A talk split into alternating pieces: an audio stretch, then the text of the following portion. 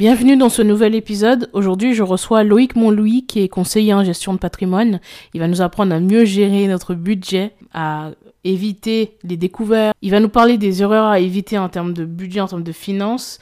Il va nous parler de découvertes, de surendettement, comment est-ce qu'on peut faire pour éviter les découvertes et quelles sont les causes générales, comment éviter de gaspiller notre argent également, faire des économies, comment épargner, placer son argent. En gros, voilà, il va nous apprendre à améliorer nos finances. Donc, même si tu as des finances aujourd'hui qui sont dans un très bon état, écoute cet épisode. Si c'est pas le cas, pareil, ça sera utile dans les deux cas. Euh, si tu souhaites contacter Loïc, tu verras à la fin, euh, on donnera euh, tous ses contacts et puis ces infos sont également en description, donc je t'invite à aller voir. Puis voilà, je, t'invite à, tout écouter parce qu'il y a énormément de conseils, énormément de clés euh, super utiles pour ton quotidien, pour ton futur, quelle que soit ta situation, et tu le verras dans l'épisode. Si tu souhaites découvrir ta mission de vie, la réaliser, construire un business qui soit au service de ta mission, Inscris-toi gratuitement au journal inspirant. Donc, c'est une newsletter que tu recevras une fois par semaine avec des conseils, des clés, des exercices, des citations inspirantes. Je te mets le lien dans la description. Inscris-toi gratuitement. Tu recevras directement tout ça dans ta boîte mail. Donc voilà, je te souhaite un très bon épisode. On se retrouve tout de suite.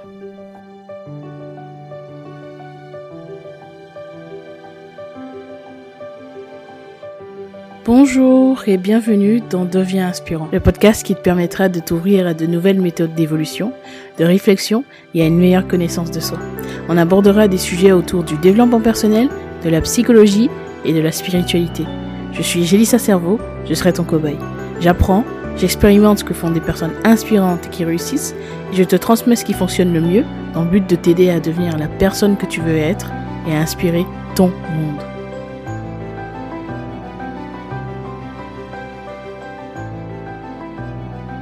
Bonjour à tous et à toutes, c'est Loïc Montlouis, je suis conseiller en gestion de patrimoine et euh, je fais de la création de contenu sur Instagram euh, concernant l'éducation financière en général. J'essaie un peu de, vulgariser cet univers de la finance et euh, je suis aussi chroniqueur, chroniqueur de l'émission Funérailles des tabous. vous pouvez avoir accès à cette émission sur, sur YouTube et il y a aussi le compte Instagram que vous pouvez venir suivre où on parle de, sujets qui euh, concernent et qui, euh, et qui minent euh, la communauté afro.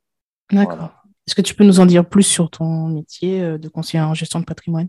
En quoi ça consiste? Alors, alors, un conseiller en gestion de patrimoine, c'est un, expert dans son domaine qui va accompagner les indépendants et les, les indépendants, les professionnels, les particuliers à pouvoir accéder à des solutions d'investissement ainsi que ainsi que pouvoir faire de l'ordre dans les comptes. Voilà, de façon générale, euh, on voit beaucoup de publicités euh, sur Internet euh, où on se dit l'immobilier, c'est l'investissement qu'il vous faut en 2022. Enfin voilà, je pense que je pense qu'on tombe tous face à ce genre de pub. Or, moi, mon métier, c'est vraiment de dire qu'il n'y a pas de solution magique, il n'y a pas d'investissement miracle. Il faut mhm. surtout pouvoir trouver un investissement qui soit accordé à nos projets. Donc, à là où on en est et à nos projets. Exemple, euh, je ne vais pas recommander la même chose à une femme euh, qui vient d'avoir un enfant qui a 25 ans et qui vient de signer son CDI euh, qu'à une femme qui a 50 ans et qui dans 10 ans est à la retraite. Ce, sont deux, ce sont deux personnes différentes qui ont deux situations différentes, deux projets différents. Et vraiment, moi, mon métier, c'est de pouvoir prendre de la hauteur euh, sur la situation d'une personne afin de pouvoir euh, lui apporter une stratégie qui soit réellement liée à, et qui soit accordée surtout à sa vie, tout simplement. D'accord. Et donc, tu dirais que. Est-ce que tu as une cible particulière ou est-ce que c'est assez large? Les personnes qui viennent large. te voir C'est large. Les personnes qui viennent me voir sont vraiment larges et elles ont toutes des problématiques différentes. Donc, euh, ça va depuis ça peut commencer à l'adolescent de 16 ans et ça va jusqu'à la personne qui va à la retraite et même la personne après sa retraite, puisque retraite ne veut pas dire fin de vie pour autant. Euh, mhm. le simple fait de toucher une retraite, ça fait que, que l'on touche de l'argent et par conséquent, ben, on peut se demander comment on veut placer cet argent ou on peut se demander aussi euh, comment est-ce que je veux léguer quelque chose à mes enfants parce que quand on parle de patrimoine en soi, on ne parle même pas que d'argent, on parle d'investissement. Donc, euh, il y a la pierre et euh, il y a tout un tas de, types d'investissements. Euh, ça peut être la personne de 30 ans qui paye beaucoup trop d'impôts. C'est vraiment très large et mon métier, justement, c'est vraiment de pouvoir repérer de la manière la plus efficace là où en est la personne et qu'est-ce qu'on peut trouver de plus adapté à cette personne à l'instant T. Et en même temps, pouvoir construire une stratégie. Parce que lorsqu'on parle d'un patrimoine, on parle vraiment d'une stratégie. Généralement, on dit que bon, là, je vais vraiment y aller de façon globale, mais entre 20 et 40 ans, on dit qu'on est en construction de patrimoine.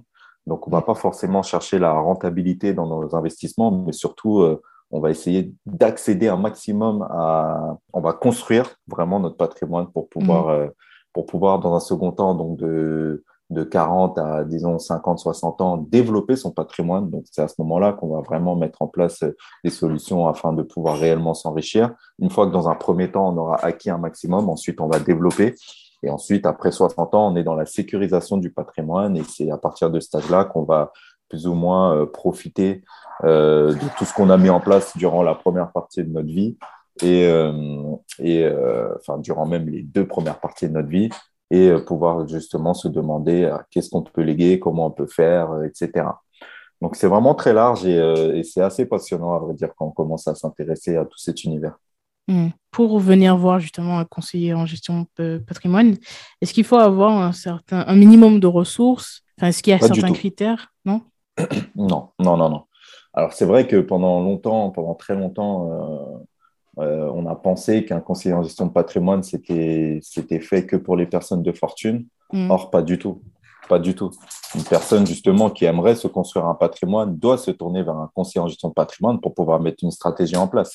Et il euh, faut se dire qu'à partir du moment où on commence à avoir des revenus, c'est toujours intéressant d'aller voir un conseiller en gestion de patrimoine puisque c'est quelqu'un qui, est tout le temps au, courant, euh, qui a tout le temps un minimum de visu sur le marché euh, et par conséquent, euh, c'est un bon moyen d'être épaulé, d'être épaulé. Après, il faut aussi euh, construire un rapport de confiance, puisqu'il faut bien, il faut bien, pour vraiment travailler de manière efficace avec un conseiller en gestion de patrimoine, il, faut, il faut partir du principe qu'on va travailler sur des années avec cette personne-là. Donc, il faut bien s'entendre avec la personne, il faut se sentir écouté et il faut que le conseiller puisse pouvoir avoir un plan qui soit le plus adapté aux envies de la personne.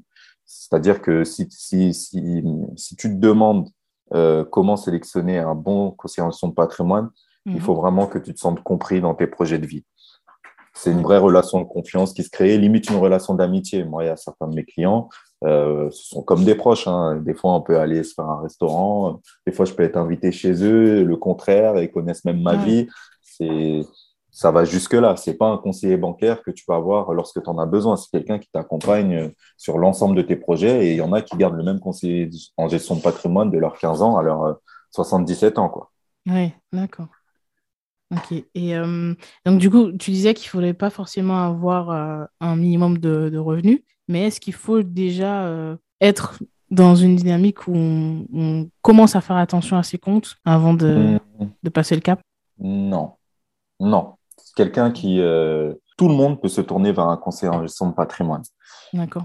Si aujourd'hui la personne euh, se retrouve en difficulté et qu'elle n'arrive pas à simplement mettre de l'argent de côté ou, qu'elle n'arrive pas à s'organiser, ça peut être le bon moment pour aller voir un, conseiller en gestion de patrimoine puisqu'il va mhm. apporter un regard neutre sur la situation de la personne et va lui apporter les premières solutions qui vont lui permettre de passer un palier. Exemple, quelqu'un qui a découvert, qui comprend pas, euh, qui a l'impression d'avoir tout le temps des fuites, bah, aller voir un conseiller en gestion de patrimoine, ça peut être le bon moyen de commencer à, à mettre les solutions en place afin de passer ce découvert. C'est un exemple.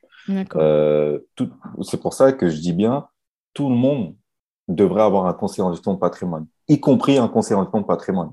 Moi, j'ai des conseils, j'ai des personnes qui me conseillent. D'accord. C'est comme, euh, c'est comme euh, lorsqu'on va faire du sport. C'est tu peux aller faire du sport tout seul, mais lorsque tu as un coach sportif, euh, tu auras toujours des meilleurs résultats. Ben, c'est pareil. Et, euh, et, en soi, les coachs sportifs ont eux-mêmes des coachs sportifs qui viennent les conseiller. C'est difficile de porter un regard sur nous-mêmes, un regard objectif. Et euh, donc, du coup, tu parlais de découvert. en préparant cette interview, cette question est beaucoup revenue lorsque j'ai demandé aux personnes qui écoutent ce podcast ou même des personnes qui me suivent sur les réseaux euh, quand je leur ai demandé euh, s'ils avaient des questions, c'est quelque chose qui est revenu beaucoup. Euh, donc pourquoi est-ce qu'on se retrouve à découvert en général? Alors, les, les, les, raisons sont multiples, mais déjà, je, je tiens à, à, rétablir une chose, c'est qu'il mm. ne faut pas se catastropher lorsqu'on est à un découvert. Pour ça, j'aime bien comparer cette chose-là avec des chiffres. Il faut savoir qu'un Français sur cinq se retrouve à découvert tous les mois. Donc déjà, quand on entend ça, on se, sent beaucoup moins seul. Et il faut savoir que sur qu'il y a un Français sur deux qui se retrouve à découvert au moins une fois par an. Je trouve que c'est toujours important d'entendre ce genre de choses parce que parfois, lorsqu'on lorsqu'on, lorsqu'on est à découvert, on se sent tellement mal, on veut se cacher, on veut pas forcément le dire, on veut pas se faire aider. Or, voilà, la moitié des personnes que tu croises dans la rue se retrouvent au moins à découvert une fois dans l'année. Donc, c'est important de le savoir. Euh, maintenant, qu'est-ce qui fait qu'en général, on se retrouve à découvert? Ben Déjà, c'est la façon de voir le découvert. Il y a certaines personnes qui pensent que le découvert, c'est un revenu de leur porte enfin, c'est, c'est une extension de leur porte-monnaie. Oui. Euh, je, me retrouve à, je me retrouve presque à sec. Il me reste une centaine d'euros et je vois un truc qui coûte 200 euros, je l'achète parce que je me dis que de toute façon, à découvert, ça peut passer. Or, il faut quand même avoir euh, en tête qu'à partir du moment où on passe en dessous de zéro, tout ce qu'on dépense, ce n'est pas notre argent. Hmm. C'est comme un crédit, en fait. Il ne faut pas se permettre si facilement de passer ce découvert-là, parce que c'est comme ça qu'on se retrouve euh, endetté très rapidement. Donc euh, ça, c'est l'une des raisons, c'est que certaines personnes voient le découvert comme une extension de, leur porte-monnaie. Or, quand tu es à hmm. zéro, tu es à zéro. Tu n'es pas censé dépenser plus. C'est un fait. Et il faut vraiment, faut vraiment pouvoir le réaliser. Hmm. Ensuite, euh, il y a aussi le problème des personnes qui ont l'habitude de payer en chèque parce qu'ils mm. euh, laissent traîner leurs chèques à gauche, à droite. Et, donc, euh, au bout d'un moment, beaucoup de chèques dans la nature. Tu demandes, ah, tu peux me le rentrer en juin, tu peux me le rentrer en fin d'année. Ils oublient et des fois, ils ont des prélèvements sans s'en rendre compte. Il y a aussi les personnes qui, ont qui ont des cartes de crédit à débit différé. Mm. Voilà, tu dépenses, enfin, tu fais tes dépenses sans compter tu te dis que tu peux, tu dis que tu peux, tant que ta carte passe, tu fais, et à la fin du mois, paf, tu as, tout, euh, tout, euh, tout qui est débité d'un coup, et tu te retrouves donc à, à moins X euros, euh, parce que avant ça, tu, tu, n'as pas forcément réalisé. C'est pour ça que généralement, je conseille aux personnes qui ont une carte en débit différé d'avoir extrêmement de rigueur. Parce que faut mhm. ça, le fait de passer devant quelque chose et de se dire qu'on peut, de se dire qu'on peut se l'acheter, ça favorise les achats impulsifs en fait. Donc euh, réellement, il faut avoir de la rigueur. Si on a une carte en débit différé, il ne faut pas être sujet aux, achats impulsifs. D'accord. Sinon, on a tendance à ne pas forcément checker ses comptes. Mais euh, il y a un exemple qui me vient en tête, c'est aussi les personnes qui, justement qui n'ont pas d'autorisation de découvert et qui se retrouvent quand même à découvert parce que euh, il y a des, frais en fait, des frais bancaires liés au rejet de, de prélèvement. Ouais, ouais, ouais, ça peut arriver. Et c'est pour ça que je dis qu'il ne faut pas, euh, il faut pas euh, se sentir marié à sa banque. Hein. Mm. Lorsqu'on se retrouve dans une banque où on a beaucoup trop de frais, il ne faut pas hésiter à changer de banque. Vraiment, euh, ça, c'est quelque chose que j'ai l'habitude de dire parce qu'il y a des personnes qui disent oui, mais j'ai toujours été dans la même banque, c'est mes parents qui m'ont mis dans cette banque. j'ai plutôt.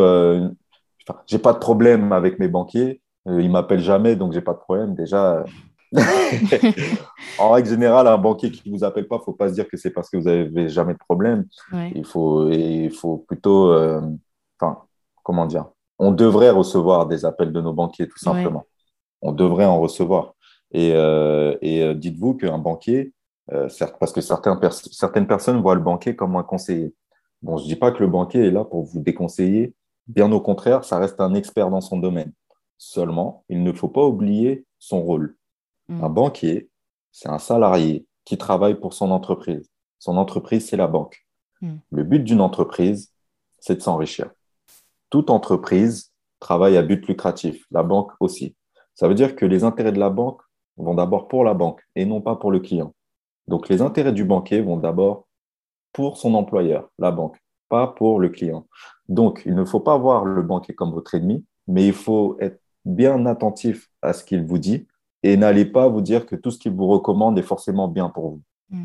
Ce n'est pas votre ennemi, vous pouvez en faire un excellent allié, mais soyez bien attentif à ce qu'on vous propose. Il faut que ce soit, il faut toujours que, que ça aille dans votre sens. Et il ne faut pas vous dire sous prétexte que le banquier vous a dit, vous a conseillé de faire telle ou telle chose, de le suivre euh, à la lettre.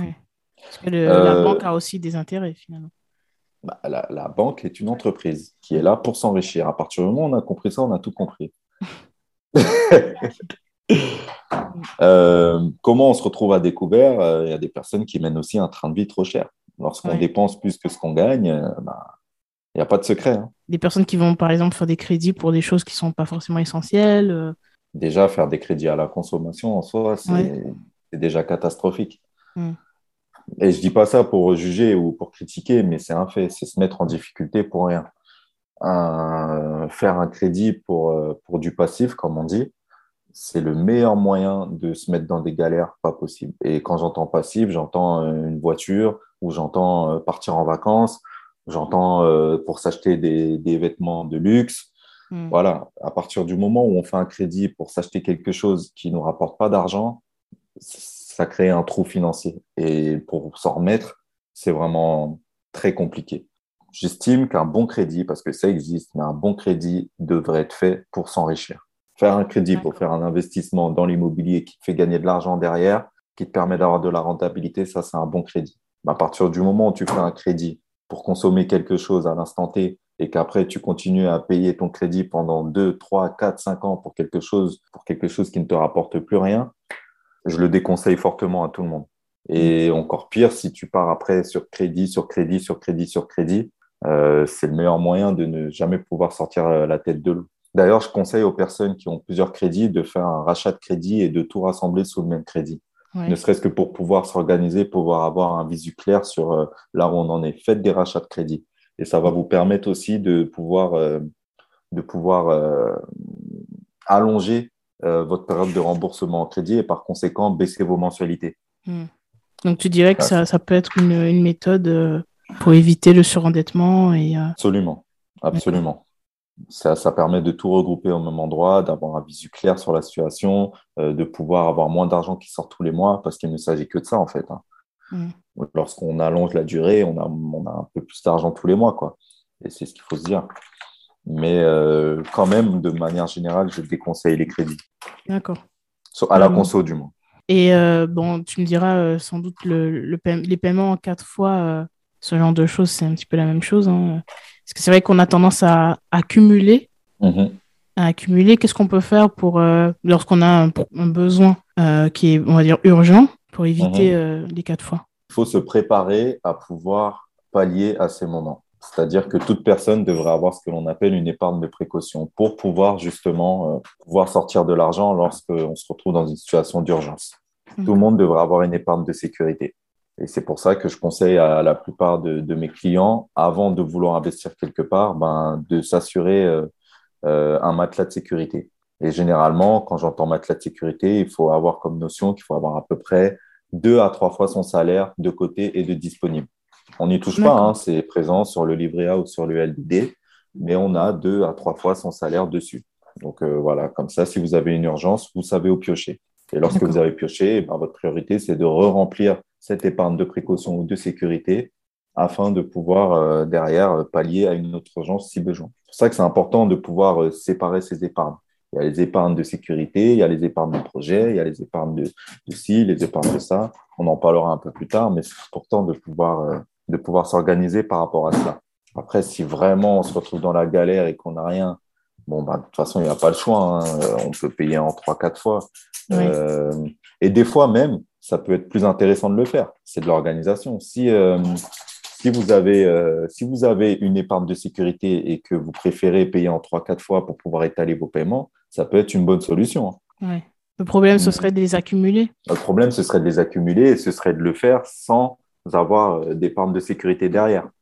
Ça, ça doit, ça doit vraiment être la base. Toute personne doit avoir comme priorité, avant de vouloir investir dans n'importe quoi, de s'assurer un minimum de sécurité. Donc, avoir deux à trois fois son salaire sur un livret A, une épargne disponible. Et donc, tout à l'heure, tu parlais de, de, la banque. Tu disais qu'il ne faut pas, il faut pas hésiter euh, à quitter la banque euh, si c'est trop cher. Comment est-ce qu'on peut faire au quotidien pour éviter payer trop de frais et faire des économies? Bah, Comme je disais euh, au début déjà, lorsqu'on se retrouve dans une banque où euh, on estime que les frais sont beaucoup trop chers, il ne faut pas hésiter euh, soit à changer de banque, mhm. soit à appeler tout simplement ses conseillers et dire c'est quoi ça, tout simplement. Quel, quel est ce retrait? Pourquoi est-ce que j'ai ça de charge? Pourquoi est-ce que je paye ma carte temps? Ok, j'aimerais changer de carte. Vous avez le droit de mhm. demander. Et s'ils font rien pour vous, ben, vous avez le droit de dire, dans ce cas, je vais devoir aller vers une autre banque. Il faut savoir négocier. Hein. Hmm. Donc ça, c'est une base. Après, je pense que ce ne sont pas forcément les frais bancaires qui sont les premiers responsables des découvertes. Pour moi, l'élément numéro un afin de réduire ses découvertes, c'est déjà de, de, réduire ses charges et ses dépenses. Donc pour ça, il est important de faire ses comptes. Tout le monde ne le fait pas. Oui. C'est pas facile hein, de faire ses comptes, mais il faut savoir le faire. Ça permet d'avoir une vision claire sur sa situation. Donc, euh, quand j'entends faire ses comptes, c'est voilà, déjà pouvoir séparer euh, nos charges fixes, nos charges variables. Donc, quand j'entends charges fixes, j'entends notre loyer, j'entends euh, notre salle de sport, voilà, toutes ces dépenses, les courses, toutes ces dépenses qui, qui, ne changent pas tous les mois et qui sont toujours là. Et derrière, les charges variables. Charges variables, ça peut être le shopping, ça peut être les vacances, ça peut être tous ces éléments-là qui varient. Et généralement, il faut faire une échelle. Généralement, voilà, en charge fixe, je m'appelle, euh, je sais pas, je m'appelle euh, Marie, euh, je gagne 2000 euros par mois, j'ai pour à peu près 1000 euros de charge fixe. Et en charge variable, ben, je sais qu'en général, étant donné que j'aime me faire plaisir, que j'aime aller au restaurant, me faire des Uber Eats, je sais que je dépense à peu près 500 euros en moyenne de, de charges variables. Et une fois qu'on a fait le, le, point par rapport à tout ça, ben, il faut essayer de résilier, par exemple, les abonnements inutiles, ou tout ce qu'il y a de plus superflu. Parce que des fois, on ne se rend pas compte, mais on a des fuites euh, qui sont liées à, par exemple, je paye ma salle de sport, mais j'y vais jamais. Mm. C'est bête, mais ça te fait 20 euh, euros, plus 20 euros par-ci, plus 20 euros par-là. C'est grâce, à, grâce à ces éléments-là que réellement tu peux euh, dépasser un découvert et réellement éviter les fuites. Et oui, effectivement, des fois, en regardant et en observant euh, quels sont euh, les frais que les banques te prennent. Mais l'idée, c'est, ou par exemple, en changeant d'assurance, ou par exemple, en allant renégocier euh, notre box free parce que tu te rends compte que tu peux payer deux fois moins cher un truc pour avoir les mêmes services. Il faut mmh. vraiment, il faut vraiment, voilà, faire, faire les comptes et considérer notre argent comme notre meilleur ami. On mm. ne se rend pas compte, mais généralement, lorsqu'on se retrouve dans des difficultés financières, euh, c'est avant tout à cause de la, de la façon dont nous-mêmes on considère notre argent. C'est-à-dire que généralement, nos problèmes de finances ne sont pas liés au monde extérieur, mais à notre monde intérieur. Ça paraît un peu complexe, euh, peut-être le fait. mais c'est réellement euh, nous et notre rapport à l'argent. C'est ça qui, c'est ça qui va. Par exemple, l'argent en France, il faut savoir que c'est tabou. Oui. On est, on, on n'aime pas trop en parler avec nos proches, on n'aime pas trop en parler avec euh, nos parents. Or, c'est important d'en parler. Et il faut savoir que les personnes les plus riches sont des personnes qui parlent d'argent à leurs enfants, à leurs amis, etc. Alors, je ne dis pas qu'il faut être obsédé par l'argent et en parler tout le temps. Mm. Néanmoins, il faut savoir en parler. Et euh, généralement, les personnes qui se retrouvent dans des difficultés financières sont des personnes qui n'ont pas d'éducation financière. Donc, qui ne dit pas d'éducation financière dit qu'on ne nous a pas éduqués. Comment fonctionne l'argent? Or, dans le système dans lequel nous vivons aujourd'hui, il, y a des, il y a des systèmes et des principes qui sont basiques.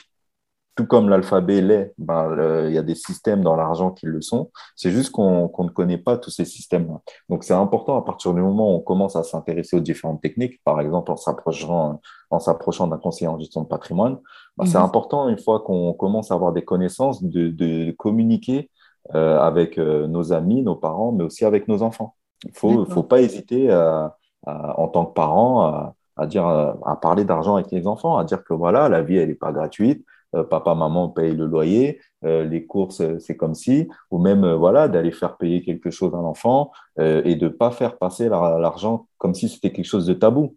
C'est un peu, c'est très handicapant de, faire, de ne pas vouloir parler d'argent dans un monde qui ne tourne qu'autour de l'argent.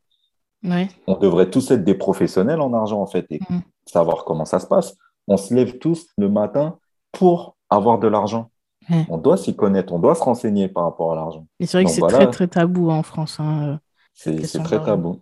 Hmm. C'est historique, hein. c'est parce qu'à l'époque, euh, d'après mes, mes sources, hmm. euh, à l'époque, dans, les religions, l'argent c'était considéré comme quelque chose de maléfique ou je ne sais pas quoi. Hmm. Enfin, il y, a des, y a énormément de raisons il n'empêche que le fait est que lorsque l'on va dans des, dans, des, dans des maisons de riches, ça parle d'argent très facilement. Euh, euh, et lorsqu'on va dans des maisons de pauvres, ça, ça parle presque jamais d'argent. Ou alors négativement. Euh, négativement. L'argent, c'est mauvais. C'est regarde comment ils sont, les gens riches. Les gens riches, oui, tout à fait. De toute façon, quand tu deviens riche, tu deviens mauvais. Mm. Alors que pas du tout, en fait, aucun rapport. C'est vrai que je pense que. C'est important de savoir séparer les deux. Hmm. J'ai fait une interview récemment euh, avec un investisseur immobilier et Mhm. justement on parlait de ça. En France, c'est vrai qu'on va avoir le réflexe euh, de- d'insulter une personne parce qu'elle roule dans une voiture de luxe, euh, alors qu'aux États-Unis, ils vont plus avoir ce réflexe de. ben, de leur- D'applaudir. Ouais, voilà, tout simplement. De se dire, mais moi aussi, c'est possible, quoi. Complètement. Donc, Complètement. est-ce que toi, tu Et penses comment. que. Ouais. Enfin, euh, non, je, enfin, je voulais juste dire comment aller vers quelque chose lorsqu'on pense que quand on en a, on n'est pas quelqu'un de bien. Comment être Mm. attiré par ça? Aujourd'hui, en France, on a l'impression que quand, quand on veut de l'argent, on n'est pas quelqu'un de bien. Mm. Alors que l'argent, c'est le premier, c'est le premier élément dans, dans le système capitaliste qui nous permet d'atteindre notre liberté. Ça veut Mm. dire qu'on n'a pas le droit d'être libre. On est condamné à courir derrière l'argent, mais on n'a pas le droit de dire qu'on en veut. Enfin, c'est un peu, euh, ça ressemble à de la schizophrénie, tout ça. quand même. C'est vrai, c'est pas, c'est pas faux. Mais du coup, justement, la question que je voulais te poser, c'était euh, est-ce que tu penses que justement l'état d'esprit, donc euh, ouais, le mindset euh, a un impact sur euh, notre capacité à tirer d'argent ou enfin en tout cas à en faire plus? À 200%. Et c'est Mm. exactement de ça que je te parle quand je te dis que généralement, quand on a des problèmes de finances, c'est pas lié au monde extérieur, mais c'est Ouais. lié à notre monde intérieur. Comment on considère l'argent? Mhm. Tu comprends? Lorsque tu commences à... C'est pour ça que je dis, il est important, je le dis à tous mes clients, considérez l'argent comme votre meilleur ami. Il vous accompagnera toute votre vie. Et comment on traite un meilleur ami? On le traite bien, on s'intéresse à lui. Eh ben, c'est pareil avec l'argent. Il faut bien le traiter et il faut s'y intéresser. C'est exactement pareil. C'est c'est peut-être pas une, c'est peut-être pas un mariage, mais presque. Il vous accompagnera Ouais. jusqu'au bout de votre vie. Donc il faut, Mm. euh, il faut le voir comme un partenaire qui peut vous emmener là où, là où jamais vous auriez pu penser aller. Ouais. Et il faut pas. Alors je dis pas que le monde, enfin je dis pas qu'il n'y a que l'argent dans la vie, mais Ouais. je dis qu'il faut quand même le considérer comme euh, C'est quand même un moyen. vous accompagner comme un outil. Ouais. Mais un outil, euh, si vous en avez pas, vous êtes handicapé. Mm. Du moins dans le monde dans lequel on vit aujourd'hui, c'est un fait. Et, et moi, je, je- moi je, je connais le monde de la finance. Euh, je pars du principe qu'un être humain, bon, ça va être très philosophique, hein, un être humain qui est né sur Terre ne devrait pas, ne devrait pas euh, avoir tout ça de connaissances pour vivre de façon décente. Il n'empêche que l'on vit dans ce monde-là aujourd'hui. Et la plupart des gens qui ont compris ces règles vivent mieux que les autres. Aujourd'hui, avoir un minimum de connaissances en ce qui concerne l'argent et en ce qui concerne la finance, c'est maîtriser son environnement et c'est euh, devenir libre. Mm. C'est un fait. Et donc euh, accepter plus facilement euh, que effectivement on peut vouloir avoir plus d'argent et apprendre à gérer, ça nous permet aussi de pouvoir prendre des meilleures décisions. Et donc, euh, Absolument. par exemple, comme si je reviens encore sur, euh, sur la question de la banque, tu disais que parfois il faut faire le choix de, de quitter une banque. Et c'est vrai que c'est quelque chose que les gens ont du mal à faire très souvent. On est parce que- fidèle. Ouais, et qu'on se dit aussi peut-être que ça va peut-être demander pas mal d'efforts. Est-ce qu'il y a des... Mm. que certaines personnes ne savent pas, est-ce qu'il y a des, des conditions pour quitter euh, une banque? Non, il n'y a aucune condition pour quitter une banque. Absolument aucune. Et, euh, Je peux- il n'y a absolument aucune condition. N'importe qui peut quitter une banque. Vous pouvez même avoir plusieurs comptes bancaires. Après, je déconseille d'avoir plusieurs comptes bancaires parce Ah. que derrière, pour s'organiser, c'est compliqué. D'accord. Donc toi, Ah tu... oui, euh, nos finances sont réparties à gauche, à droite. euh, C'est c'est difficile de s'organiser. Déjà qu'on a du mal à, à s'organiser avec un compte bancaire. T'imagines si t'en as cinq, comment tu fais? Donc, ouais, donc tu conseilles vraiment d'en avoir qu'un. Parce que moi, par Non, exemple, pas qu'un, j'en ai pas qu'un. Et je sais que c'est vrai que c'est quelque chose qui m'a... Enfin, ça a quand même eu un changement positif. Oui, oui, oui, non, il ne faut pas avoir qu'un compte bancaire. Déjà, je pense qu'à partir du moment où, où tu es entrepreneur, par exemple, ben, mieux vaut avoir un compte personnel et un compte professionnel.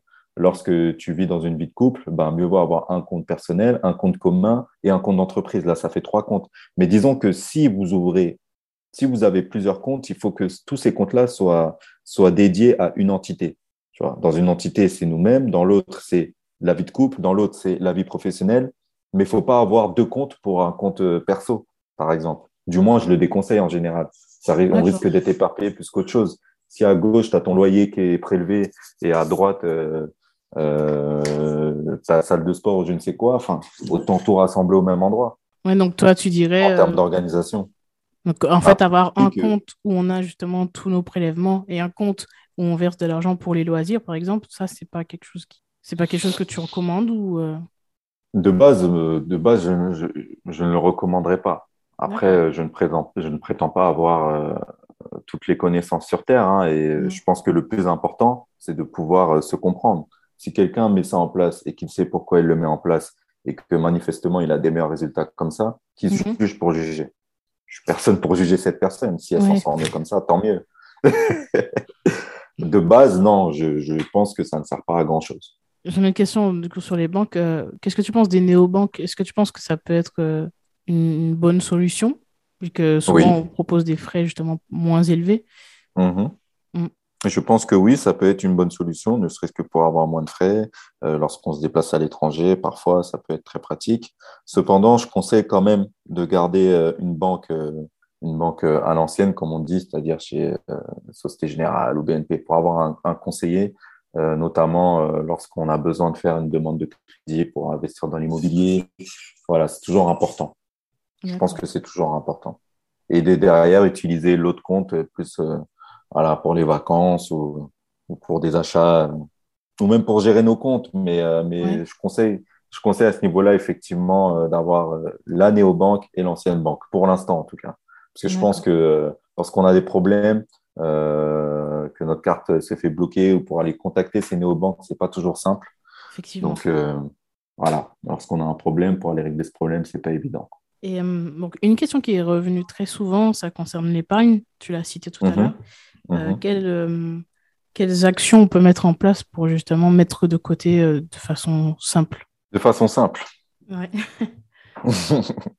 Alors, déjà, pour pouvoir épargner, il faut avoir une force d'épargne. Pour avoir une force d'épargne, on est d'accord, il faut faire de l'ordre dans nos comptes. Mhm. Derrière, il faut, pour éviter de gaspiller de l'argent, euh, il faut donc euh, avoir un budget. Il faut avoir un budget. Une fois que vous avez votre budget, voilà, il faut vous dire psychologiquement que le tiers de ce que vous avez, le tiers de ce que vous gagnez, il faut que ce soit dédié à de l'épargne.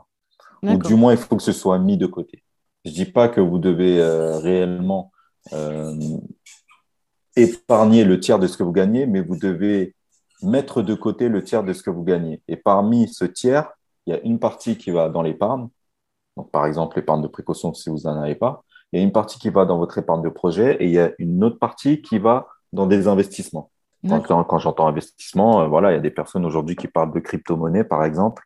Voilà, un, pour, pour les personnes qui le font, euh, moi, je trouve que c'est un bon moyen de pouvoir s'enrichir. Maintenant, psychologiquement, il faut se dire que l'argent qu'on met dans la crypto-monnaie, c'est de l'argent potentiellement qu'on peut perdre, 100%. qu'on est prêt à perdre, ouais.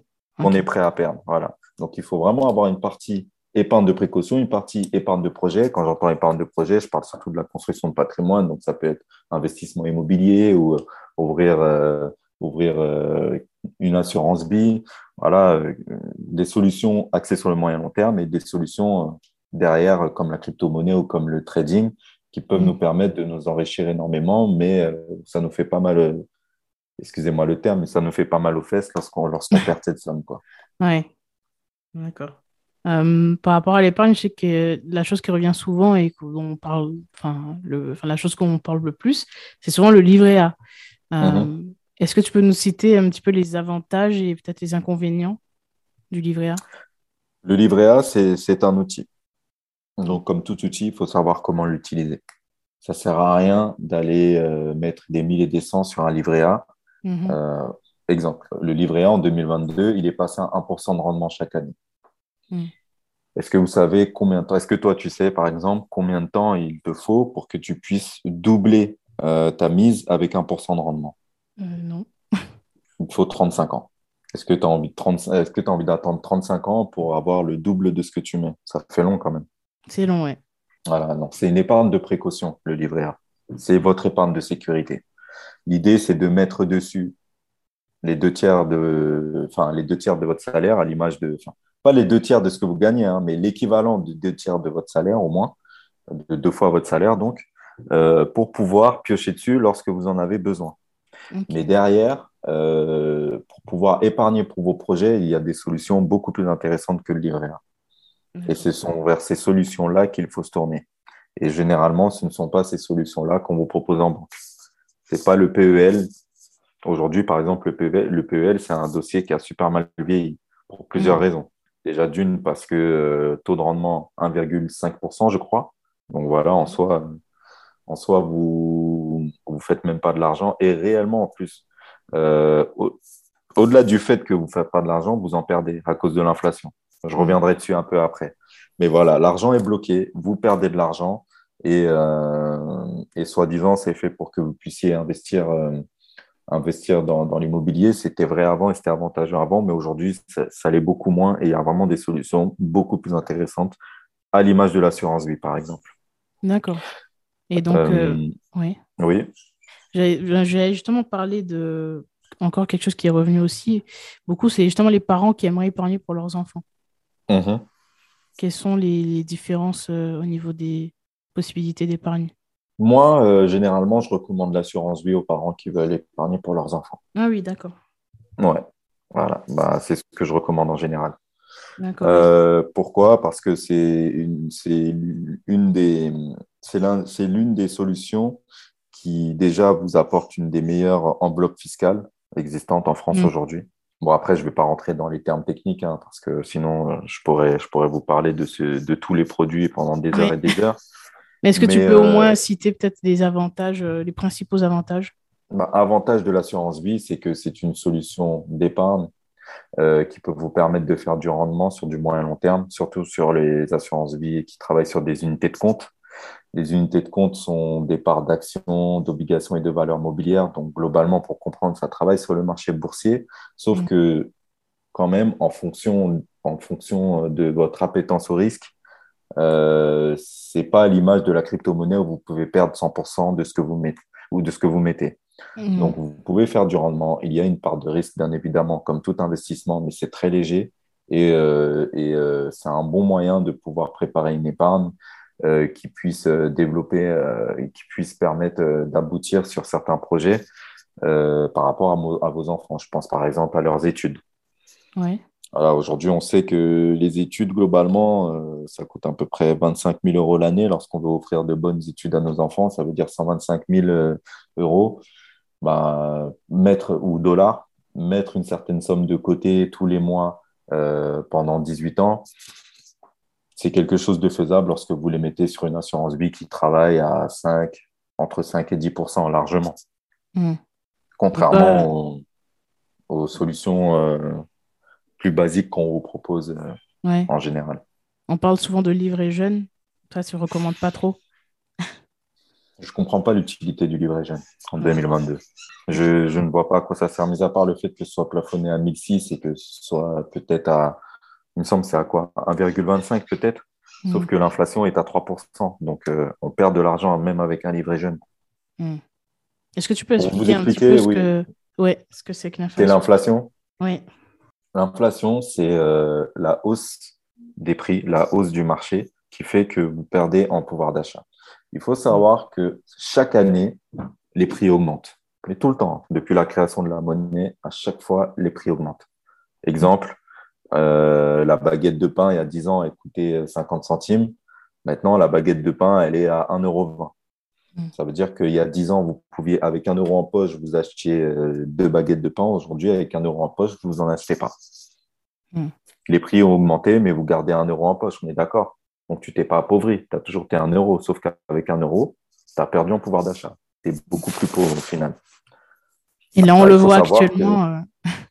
Euh, Ouais, bah, ouais, c'est actuellement encore pire. Mm. Les prix sont, enfin, la vie, elle est vraiment chère. Mm. Franchement, euh, il y a, y a 10 ans, avec 1200 euros, tu faisais beaucoup plus de choses. Enfin, avec un SMIC, tu faisais beaucoup plus de choses qu'aujourd'hui. hein. Aujourd'hui, euh, moi, c'est compliqué de vivre avec 1200 euros parce que la Ouais. vie, elle est beaucoup trop chère. Et euh, bah, en même temps, c'est pas étonnant. hein. En 2021, 2000 en 2021, l'inflation était à 3%. mm. Ça veut dire que les prix ont augmenté de 3%. Ça veut dire que tout ce qui vous rapporte moins de 3% vous fait perdre de l'argent. Mm. C'est ce que ça veut dire. C'est important de Et euh, c'est important de le préciser. Mm. Et ça veut dire que même mettre de l'argent, enfin, vous perdez de l'argent lorsque vous le mettez sous votre matelas. Lorsque vous avez du liquide et que vous le gardez de côté, vous perdez de l'argent. C'est pour ça que c'est important de faire travailler l'argent. Après, il y a toujours une notion de risque.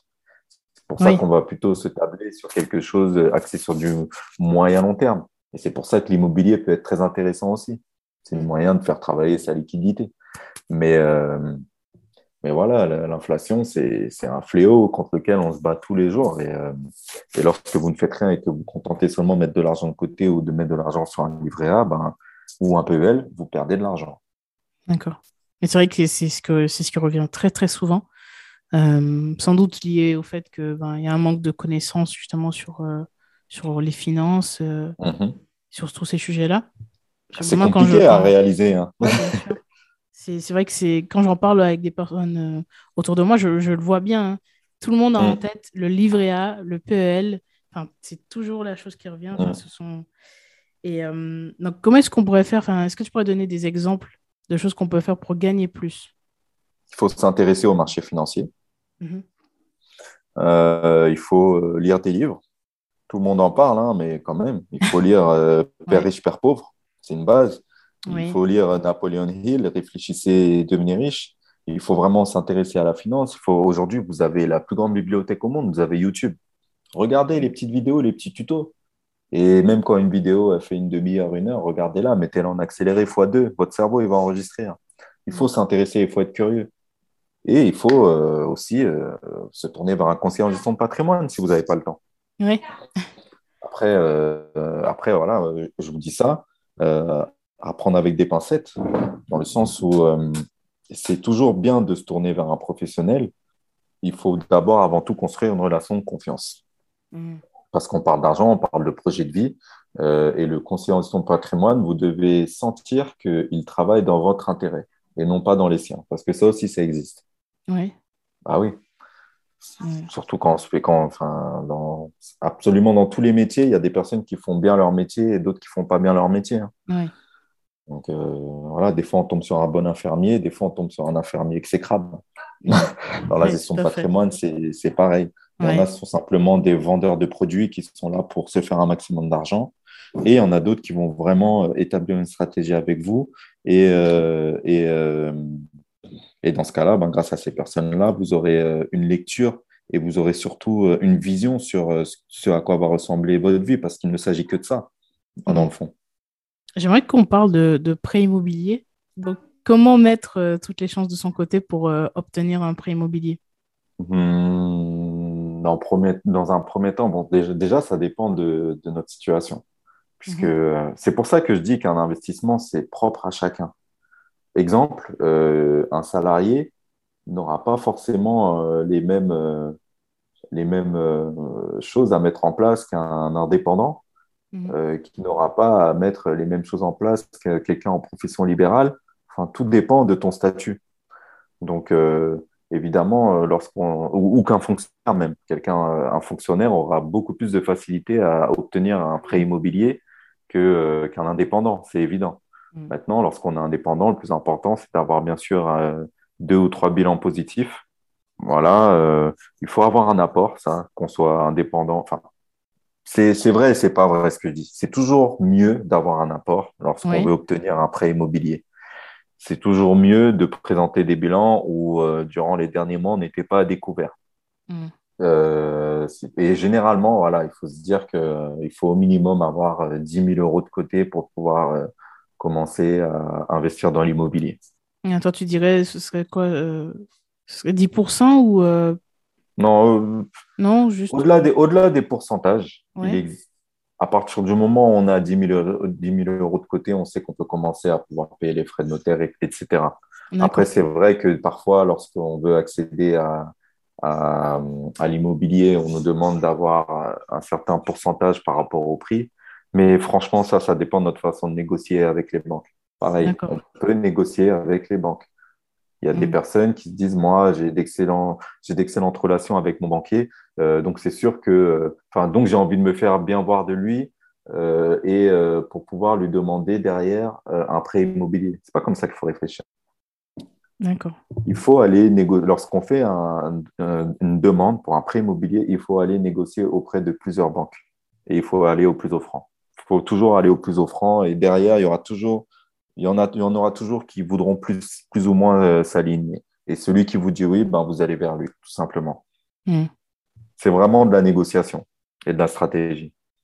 Il ne faut pas se dire euh, on a une relation de confiance, euh, il va me mettre bien. Non, pas du tout. N'oubliez pas ce que je vous ai dit au début. C'est juste un salarié qui travaille pour son entreprise.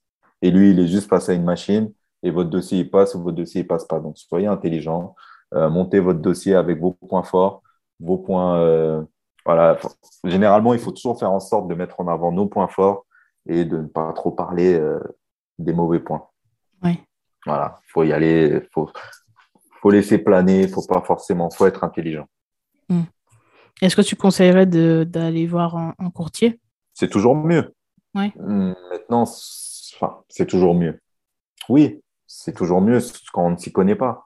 Hmm. Maintenant, euh, il y a deux écoles. Il y a des écoles qui disent mais il faut se faire accompagner. Et il y a des écoles qui disent mieux vaut apprendre seul sur le terrain. Je respecte aussi cette école. On apprend seul.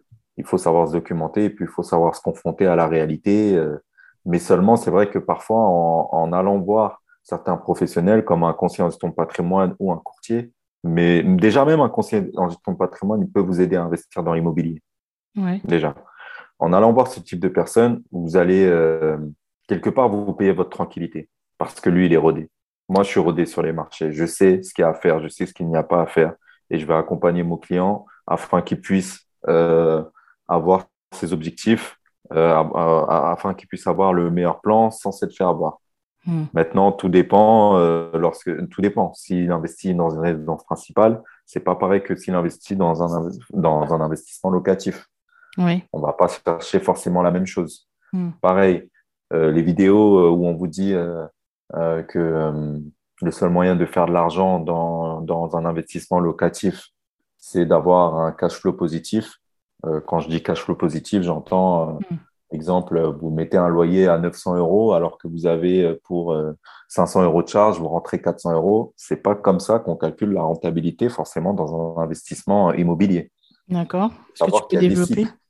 Absolument, il y a des cycles dans l'immobilier. Il faut mhm. savoir que les marchés augmentent sans cesse et généralement on dit qu'un cycle immobilier, ça, ça dure entre 10 et 15 ans. Comment on calcule la rentabilité d'un investissement immobilier? On la, on la calcule sur du moyen long terme. À moins qu'on fasse de l'achat-revente. Achat-revente, ça veut dire j'achète, je fais mes travaux et je revends presque tout de suite. Mais dans ce cas-là, pour moi, c'est plus un investissement euh, euh, à proprement dit, c'est un business. Hmm. C'est un business qui demande 100% d'énergie lorsqu'on se lance dedans. C'est un métier de faire d'achat-revente. Mais pour aller chercher la rentabilité sur un bien immobilier, on va vraiment euh, voir si le bien est rentable sur 10 à 15 ans. Et c'est comme ça qu'on se fait de l'argent. C'est comme ça qu'on gagne des gros sous. C'est pas en essayant de se focaliser sur, euh, sur euh, le cash flow qu'on rentre. Des fois même, on peut même avoir un cash flow négatif et faire et être rentable, mais vraiment rentable. Ah bon? Complètement. Est-ce que je peux t'expliquer hein? Oui, bien sûr. Alors, imagine, tu, achètes quelque chose et tu as pour 1000 euros de charge. Mm-hmm. Et le loyer, tu le mets à 900 euros. Ben, tu dois mettre 100 euros de ta poche tous les mois, on est d'accord? Oui. Ton bien, il vaut 200 000 euros, OK? Mm-hmm. On va prendre une calculette. Tu mets de ta poche, tu mets pour 100 euros. Et toi, tu as fait un crédit de 20, 20 ans, d'accord? Tu mets pour 100 euros tous les mois. Donc, ça fait que sur un an, tu mets 1200 euros, on est d'accord? Mhm. Et donc, sur 20 ans, tu mets 24 000 euros. Ça veut dire que tu auras mis 24 000 euros de ta poche sur un bien qui en vaut 200 000, puisque 20 ans après, ton bien est remboursé. Mhm. Le résultat, tu as un bien à 200 000 euros en ayant mis 24 000 euros, enfin 24 000 euros en tout de côté. D'accord. Ça veut dire que tu auras mis 24 000 euros pour un truc qui t'en a fait gagner 176. Ok. Est-ce que tu arrives à comprendre le principe? Ok, je vois, oui. C'est comme ça qu'on calcule la rentabilité sur un bien immobilier. D'accord. C'est vrai qu'on n'y pense pas. Ben non, on n'y pense pas. Tu auras mis 24 000 euros de ta poche pour un truc qui t'en aura fait gagner 176 000. Voilà. Hmm. Enfin, qui t'en aura fait gagner 200 000, quoi. Et tu fais la différence des deux. C'est comme ça et c'est aussi par rapport au marché. Tu as des endroits, exemple, moi, euh, j'habite euh, j'habite dans une ville euh, dans la petite couronne de, de Paris, donc autour de Paris les personnes qui ont acheté à l'endroit où, j'habite il y a 10 ans, euh, un bien qui valait 200 000 euros il y a 10 ans, aujourd'hui, il en vaut 400 000. Hmm. Alors, imagine, dans le même calcul là que je viens de te faire, où toi, tu as mis 24 000 euros de ta poche pour un bien qui en valait 200 000 au moment où tu l'as acheté, et en 10 ans, le prix a doublé. Ça veut dire que tu auras mis 24 000 euros de ta poche pour un bien qui aujourd'hui en vaut 400 000. Est-ce que tu te rends compte de la rentabilité que tu fais? Oui, tout à fait. C'est vrai que c'est. Est-ce que tu, est-ce que tu penses que ton, que ton argent, tu le gagnes vraiment en ayant un cash flow positif qui fait gagner plus de 100 euros tous les mois? Mmh, Effectivement. C'est ça l'effet levier. Tu fais l'effet levier grâce au crédit que tu fais à la banque. Donc là, tu auras fait un crédit qui t'aura fait gagner de l'argent. Ça, c'est intelligent. Ouais. ouais c'est une super solution. Euh. C'est vrai qu'on n'en parle pas assez, je pense. Euh. C'est vrai qu'on parle souvent de cash flow positif, effectivement. Exactement. C'est quelque chose qui revient beaucoup. Et du coup, en dehors, en dehors, de, en dehors de, des investissements immobiliers, quel, type, quel euh, autre type d'investissement tu recommanderais? Bah, je Moi, je recommande d'avoir une structure, de savoir pourquoi est-ce qu'on investit dans quelque chose. Mhm. Un investissement immobilier, ça peut être intéressant pour pouvoir, euh, euh, se, développer un patrimoine, donc sur du moyen long terme. Derrière, euh, il y a les placements financiers. Dans les placements financiers, il y en a qui peuvent vous faire gagner beaucoup en très peu de temps, et il y en a aussi qui peuvent vous faire gagner ou qui peuvent du moins vous permettre de ne pas subir l'inflation. Voilà, si vous mettez euh, votre argent sur une assurance vie qui vous fait gagner à peu près 5% chaque année euh, face à l'inflation qui en fait 3%, bon, vous sécurisez un peu votre épargne. Et, euh, si vous avez besoin à un moment donné d'argent, vous avez l'occasion de pouvoir piocher dessus pour pouvoir financer un projet, comme par exemple l'étude de vos enfants. Ou, bon, je ne vais pas dire un voyage autour du monde, mais pour pouvoir. Enfin, tout dépend de votre projet. Les projets sont liés à chacun, mais L'idée, c'est surtout de savoir dans quel objectif on peut investir. Et en fonction de ça, je vais pouvoir euh, vous orienter ou pas. Sachant que moi, je suis, voilà, il faut savoir que moi et généralement un conseiller en gestion de patrimoine n'est pas spécialisé dans euh, les investissements court terme, comme le trading. Un conseiller en gestion de patrimoine n'est pas un trader. C'est quelqu'un qui va vous accompagner et vous mettre une stratégie en place pour que vous puissiez euh, atteindre vos objectifs sur du moyen long terme. Et donc, comment est-ce qu'on peut faire pour justement bien choisir euh, son conseiller en gestion de patrimoine?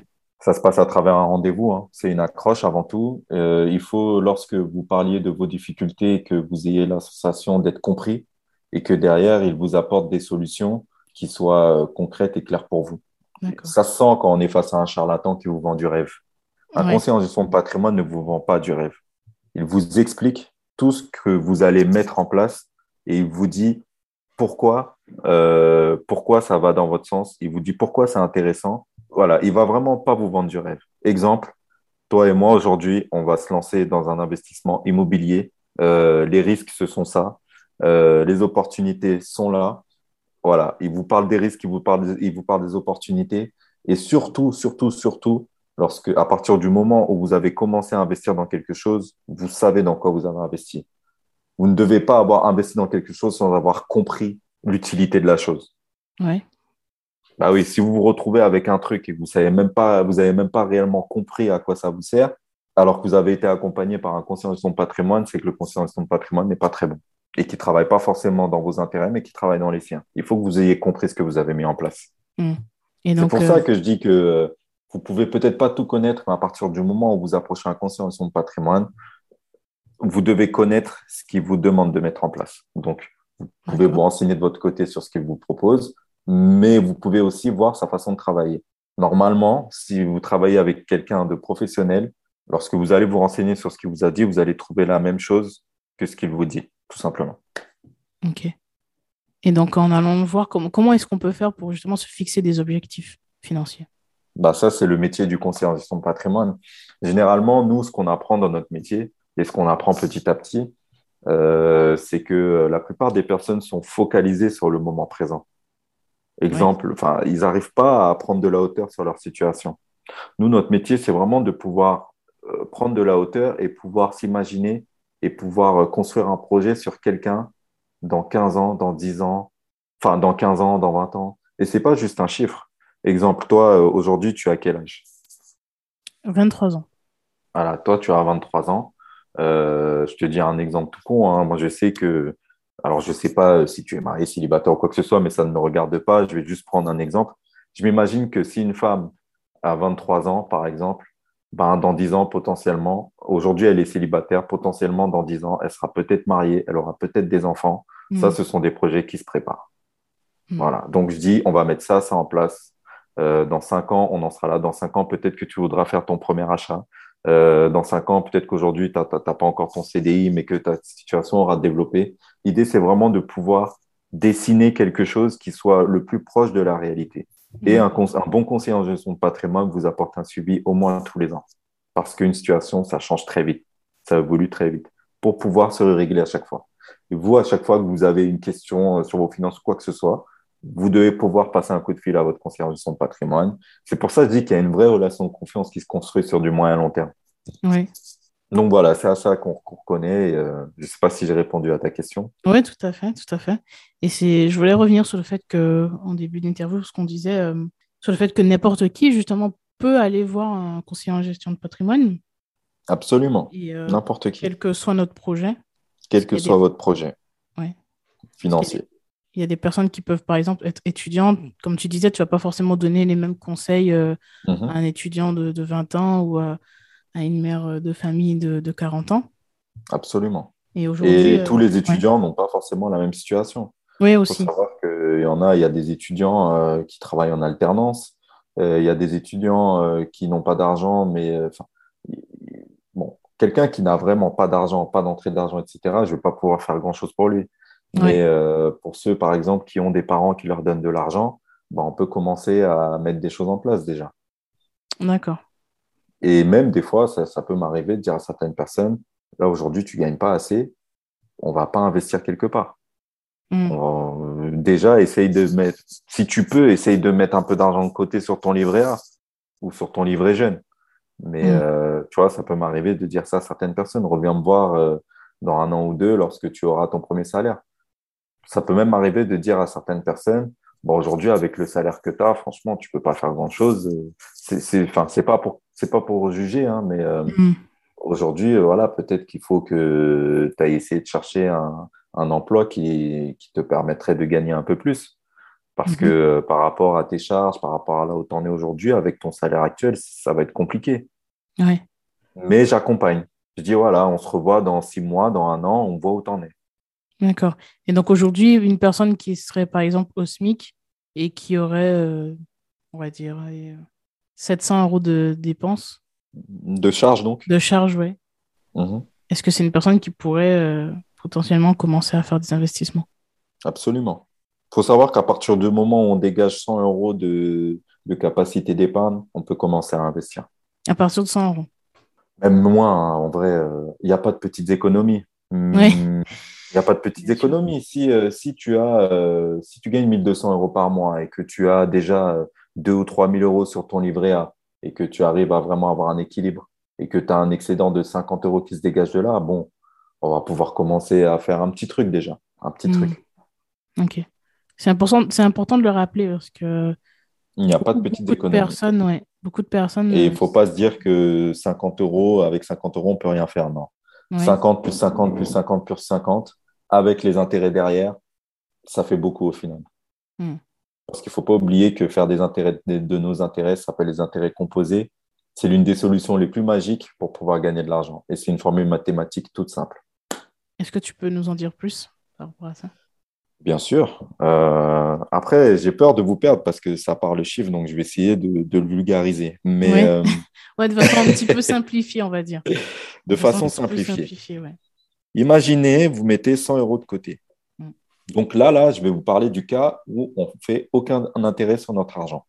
Vous mettez 100 euros de côté euh, pendant 10 euh, ans. Donc ça fait 100 euros fois 12 sur un an multiplié par 10. Ça veut dire que vous avez mis l'équivalent de 12 000 euros de côté. On est d'accord? Mm-hmm. Est-ce qu'on est, d'accord?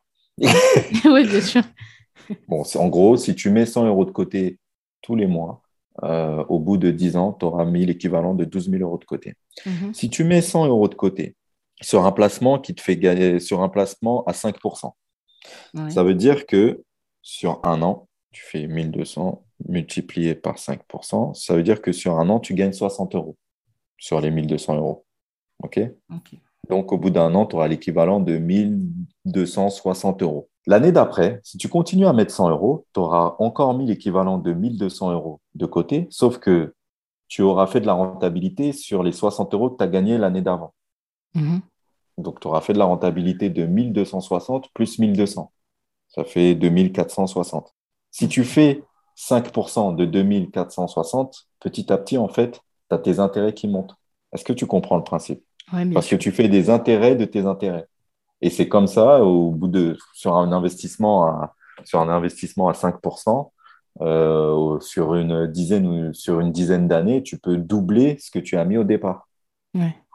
Très facilement. Mais c'est intéressant parce que là, tu es parti, on était parti avec, un, avec 100 euros. C'est une, une, somme quand même, ça va, c'est abordable. Sachant qu'il y a des personnes qui justement peuvent mettre plus. Et au fil mhm. des années, on peut aussi également euh, augmenter cette somme qu'on verse. Absolument. Donc, passer de 100 voilà, tu auras mis 100 euros, auras mis 100 euros de côté. Il bah, faut savoir que sur 5 ans, déjà sur 600 euros, tu auras mis l'équivalent de 6 000 euros de côté et euh, tu auras peut-être mis l'équivalent de 6 000 euros, mais si tu les mets sur un placement qui te, rapporte 5% tu auras gagné, attends, je calcule, grosso modo. Hein. Enfin, après, ça dépend de tes intérêts, mais des fois, tu peux avoir, euh, tu peux avoir 7 euh, 000, tu peux avoir 8 000, tu peux avoir 9 000, 10 000 sur un placement qui te, grâce aux intérêts composés. Donc, ça peut être intéressant.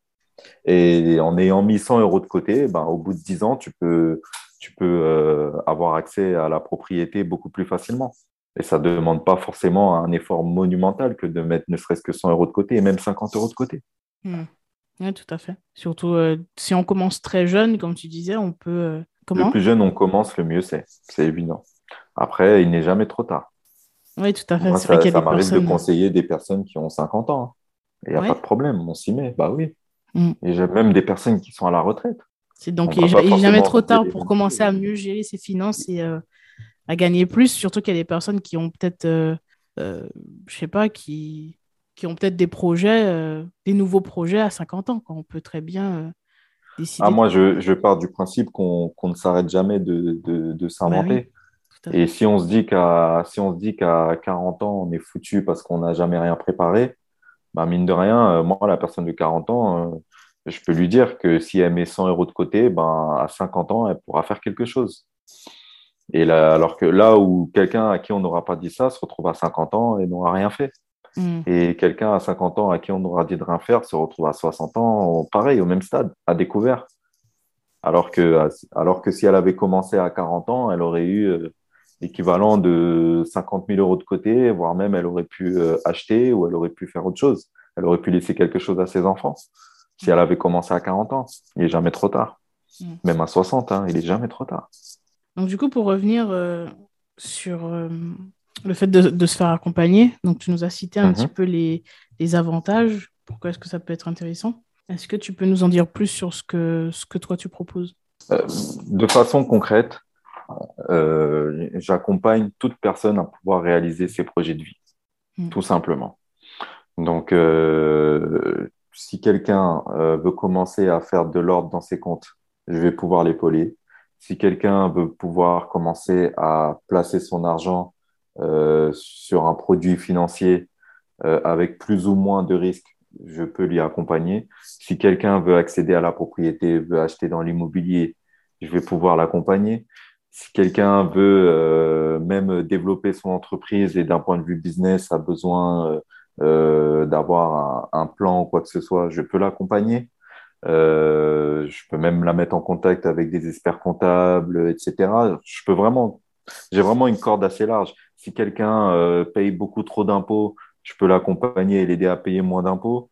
Tout ce qui est lié au financier de façon générale, je peux accompagner la personne. Excepté le trading, parce que le trading est un métier à part entière et ce n'est pas ce que je fais. Oui, c'est important aussi de... De le préciser. Oui, ça marche. Comment est-ce qu'on peut faire pour te contacter aujourd'hui? Alors, euh, vous pouvez me joindre à partir de mon Instagram. Euh, je n'ai pas encore de site, mais bientôt j'en aurai un. Mon Instagram, c'est loic.monlouis. Euh, mhm. Donc, euh, vous pouvez me trouver assez facilement. Mon Louis Santé, hein, M-O-N-L-O-U-I-S. Euh, et sinon, vous pouvez me joindre sur mon mail. C'est monlouis.loïc. Attendez, je suis pas sûr parce que c'est mon mail professionnel. Je, je, crois que c'est monlouis.loïc.patrimoine.gmail.com. Ah, l.monlouis. L.monlouis monlois.patrimoine.gmail.com ou, euh, ou alors vous pouvez me joindre à mon numéro professionnel 06 21 48 57 44. Voilà. Vous m'appelez et puis derrière, on voit, on voit ce qu'on peut faire en fonction de votre projet.